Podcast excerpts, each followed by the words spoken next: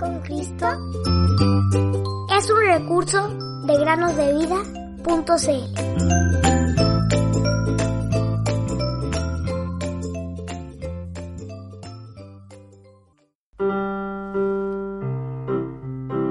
Que Cristo habite en sus corazones por medio de la fe. Efesios 3:17. Hola niños y niñas, ¿cómo están? Sean bienvenidos a un nuevo episodio del podcast Cada día con Cristo. Esperamos de todo corazón que estén bien después de estas dos semanas de pausa que tomamos para poder descansar, pero también para poder preparar los siguientes devocionales y mensajes para las semanas siguientes. Esperemos que estén disfrutando de sus vacaciones para aquellos que están de vacaciones y que el Señor les esté bendiciendo ricamente junto a sus familias. Continuamos ahora con la historia del día de hoy.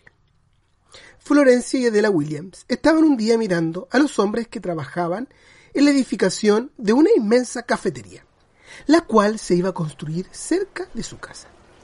Y pensaban qué número de personas se necesitaría para edificar tan grande edificio, cuántos ladrillos, cuántos meses de trabajo, y además de muchas otras cosas de las que no tenían idea. Como les interesó tanto el asunto, tomaron la decisión de preguntarle a su papá acerca de todas las cosas involucradas en la construcción de aquella cafetería. Y él se las explicaría con gusto.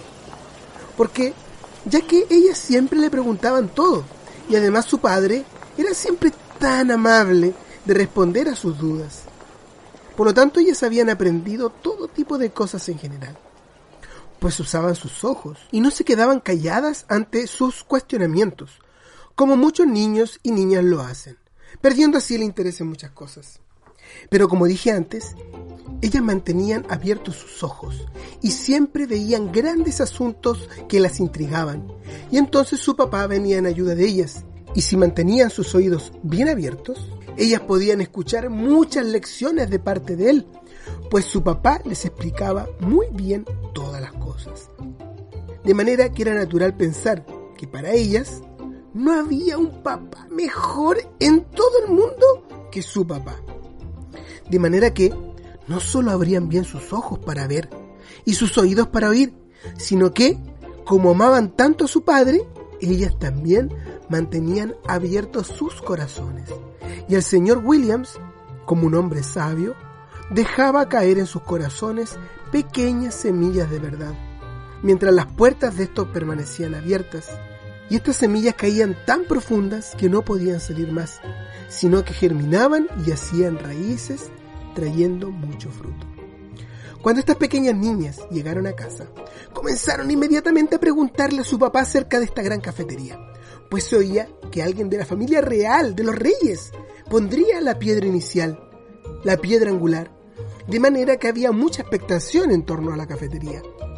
El señor Williams sonrió ante las sinceras e infantiles preguntas y pacientemente le respondió cada una de ellas, explicándoles acerca de la piedra fundacional o angular y las multitudes de personas que estarían allí para ser testigos de tal magno evento. Y cómo después de esto, la edificación avanzaría rápidamente día tras día y que, luego de mucho trabajo y gastos, finalmente un día culminaría y en lugar de solo andamios y piedras, ellas verían un bello edificio terminado. Luego de detenerse por unos segundos, el señor William se dirigió nuevamente a sus pequeñas hijas y les dijo, y ahora, queridas niñas, me gustaría contarles de otro gran edificio o templo que está siendo edificado por Dios y Jesucristo, que es la piedra angular. Entonces captó grandemente la atención de las pequeñas, de manera que prosiguió. Ahora bien, este templo de Dios no es hecho con manos, sino por el Espíritu de Dios, que habita en todo aquel que confía en el Salvador, cuya muerte en el Calvario fue la colocación de la piedra angular de salvación. Porque no hay otro nombre bajo el cielo en que los hombres puedan ser salvos, solo por el nombre de Jesús. Y cuando Él murió en la cruz, fue para redimirnos para Él, un pueblo peculiar, celoso de buenas obras, para que podamos vivir para Dios, siendo Cristo mismo la principal piedra de ángulo, a quien el mundo rechazó, a quien le dijeron, fuera con él, crucifíquenlo. Bueno, niñas, cuando Dios pensó en la edificación de este gran templo, Él consideró el costo total del edificio terminado. Y este costo fue nada menos que la sangre de su único Hijo.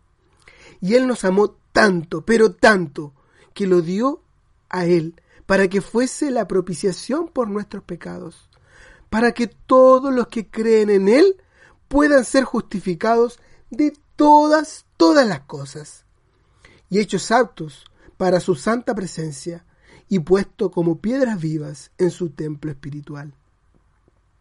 Sin embargo, aunque fuimos puestos por Él y somos parte de este gran edificio, no es por esfuerzo nuestro, sino solamente por la obra de Cristo, cuya muerte expía nuestros pecados, y Dios ya no nos ve naturalmente como somos, pecadores y malvados, sino que nos ve en Cristo y limpiados por la palabra de Jesús, si creemos en su precioso nombre. Queridos amigos y amigas que nos escuchan, deseamos que cada uno de ustedes puedan ser piedras vivas en el templo de Dios. Esa es nuestra sincera oración. Así como también fue el deseo y la oración del señor William para con sus hijas. Solamente en Cristo, solamente en Él, la salvación.